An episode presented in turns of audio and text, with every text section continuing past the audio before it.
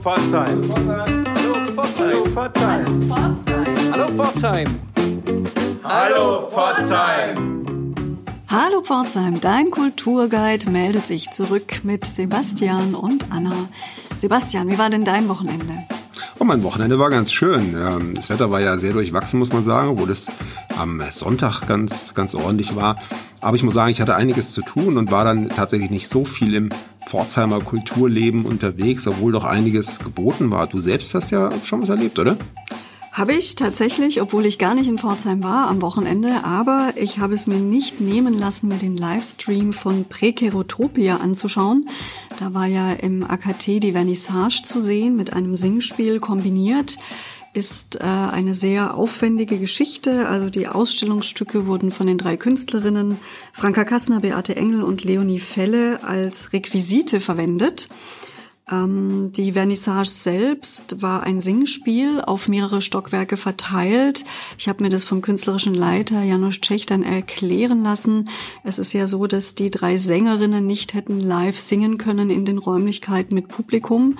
Deswegen hat sich das quasi auf unterschiedlichen Ebenen abgespielt. Es war ein Live-Videofilmer dabei, der die Frauen dann beim Singen ähm, begleitet hat. Das wurde dann in einem anderen Stockwerk auf Leinwände projiziert.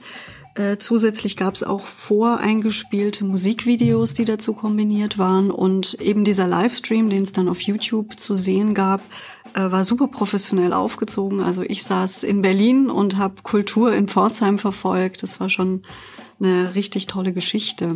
Die Ausstellung selbst ist ja noch bis zum 6. Dezember zu sehen. Leider ohne Singspiel, aber es lohnt sich auf jeden Fall auch, sich dieses gesellschaftskritische und sehr bewegende Werk anzuschauen. Ja, und die Ausstellung im AKT war nicht das einzige, was am Wochenende stattgefunden hat. Gleichzeitig gab es am Sonntag ein kleines Pop-up-Event. Oh, bekannte Pforzimmer Geschichtle hieß die Veranstaltung. Eingeladen war der Verleger Jeff Klotz, der ja auch schon mehrfach bei uns in der Sendung zu Gast war. Und der hat Geschichten über die Vergangenheit Pforzheims erzählt. Bekannte, weniger bekannte. Und unser Teammitglied Andreas war dabei und wir haben für euch gleich noch einen kleinen Beitrag, den wir einspielen, ein paar Live-Eindrücke sodass ihr auch die Möglichkeit habt, dabei gewesen zu sein. Anschließend haben wir noch ein paar Termine für euch für die kommenden Tage. Bleibt dran. Ich darf Sie alle begrüßen zu unserem kleinen Pop-up-Event Urbekannte Geschichte von Pforzheim.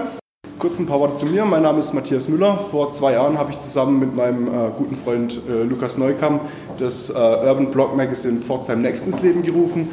Viel Spaß mit Urbekannte Pforzheimer Geschichte. Ja, ich grüße Sie recht herzlich. Ich freue mich, dass ich äh, ein bisschen was erzählen darf über die Geschichte Pforzheims. Und diese unbekannten Pforzheimer Geschichten, äh, die werde ich zu einem roten Faden zusammensetzen. Denn was wir jetzt machen ist, äh, oder ich, was ich mache, ist, dass ich versuchen werde, in 20 Minuten, ich hoffe, ich schaffe das, einen roten Faden durch die gesamte Pforzheimer Geschichte einmal aufzuzeigen. Also Pforzheims Gesamtgeschichte in 20 Minuten komprimiert zu erzählen. Was folgte, war ein Parforce-Ritt durch die Pforzheimer Geschichte. 2000, über 2000 Jahre Pforzheimer Geschichte, die über 30 anwesenden Personen, meist jüngere Leute, waren begeistert von der Vielfalt der lebhaften Ausführungen von Jeff Klotz. Und es bleibt abzuwarten, wo das nächste Pop-up-Event von PF Next stattfinden wird wir berichten auf jeden Fall hier im Podcast. Das war jetzt der rote Faden einmal durch die Geschichte und wie es dann weitergeht, erzähle ich vielleicht wann anders.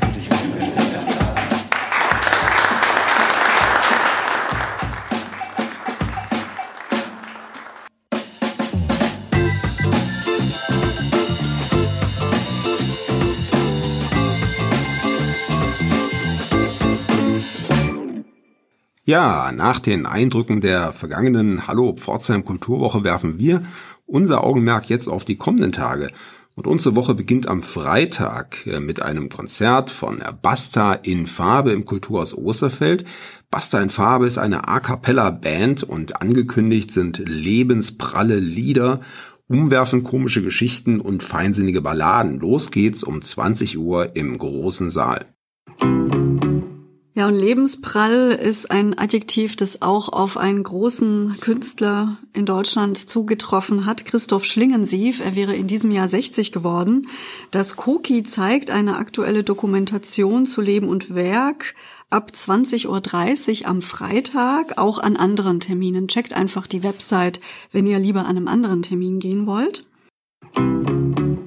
Ja, und weiter geht's dann am Samstag um 19.30 Uhr im Theater Pforzheim mit Lilian Heunen, die Lieder und Chansons von Edith Piaf singt. Das dürfte auch eine Sache fürs Herz sein, nicht wahr? Eine Sache für den Bauch, nämlich zum herzhaften Lachen gibt's am Samstag nochmal im Kulturhaus Osterfeld. Der österreichische Kabarettist Stefan Warkhubinger ist zu Gast ab 20.30 Uhr. Ich sag's jetzt nur zu Ihnen, kündigt er sein Programm an. Ja, mitten aus dem Leben, manchmal böse, aber immer irrsinnig komisch steht dazu im Pressetext. Zynisch und zugleich warmherziges. Ich bin gespannt.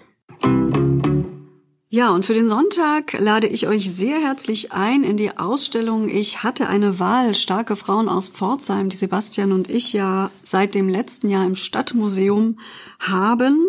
Dieses Mal haben wir uns eine der Teilnehmerinnen eingeladen, nämlich die Cellistin Anna Teixeira Rua, die uns ihre Geschichte präsentieren wird. Es gibt auch eine kleine Führung durch die komplette Ausstellung und es gibt diesmal einen Special Guest sozusagen, einen Gastauftritt von Frau Icke. Das das ist eine Figur der Schauspielerin Joanne Gläsel und was die zu sagen hat, das hört ihr mal hier in einem kleinen Soundclip. Hallo Pforzheim, hier ist Frau Icke. Ich bin Putzfrau. Ich putze gerade in so einer ähm, Ausstellung starke Frauen aus Pforzheim. Das ist echt stark. Ja, kommt mal vorbei. Ja, man sieht sich. Tschüss. Recht hat sie, die Joanne Gläsel. Ja, und wenn ihr schon mal direkt in Brötzingen seid, dann macht euch doch einfach nach der Veranstaltung noch auf in die Galerie Brötzinger Art. Die ist ja nur wenige Straßenecken weiter. Dort zeigt der Stuttgarter Künstler Pirmin Langgerade seine Malereien. Kleine und große Formate, Öl auf Leinwand, Collagen, häufig auch recht abstrakt arrangiert. Die Ausstellung läuft noch bis zum 1. November. Geöffnet ist donnerstags von 14 bis 17 Uhr, freitags und samstags von 18.30 bis 22 Uhr und sonntags von 11 bis 18 Uhr. Den Abschluss unserer Hallo Pforzheim Kulturwoche bietet dann noch ein Konzert des Südwestdeutschen Kammerorchesters am Sonntag um 19 Uhr im CCP. Auf dem Programm stehen unter anderem Werke von Mozart und Prokofjew.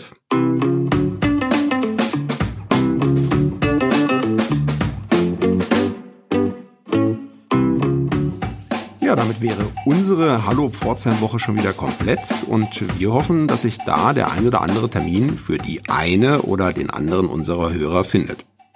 Da bin ich mir ganz sicher. Also wie gesagt, vor allem würde ich mich freuen, euch am Sonntag im Stadtmuseum zu sehen. Und wenn ihr den Sebastian mal persönlich sehen wollt, da haben wir dann in der kommenden Woche einen guten Tipp für euch. Ja, schön, dass du da schon mal einen kleinen Ausblick drauf gibst. Am übernächsten Wochenende finden wieder die offenen Ateliers im alten Schlachthof statt. Eine Veranstaltung, die sich äh, inzwischen zu einem, zu einem festen äh, Termin etabliert hat im Kalender und eigentlich so ganz nebenbei zu der bereits länger etablierten Veranstaltung offene Ateliers entwickelt hatte. Die findet in bekannter Form dieses Jahr leider Corona-bedingt ja nicht statt. Das heißt, es werden nicht wie sonst in den Jahren zuvor die Ateliers geöffnet sein über das gesamte Stadtgebiet, sondern ausschließlich diesmal im alten Schlachthof. Und äh, wir werden euch nächste Woche noch mal ein bisschen drauf einstimmen und wünschen euch bis dahin eine gute Zeit. Tschüss, sagen Sebastian. Und Anna. Auf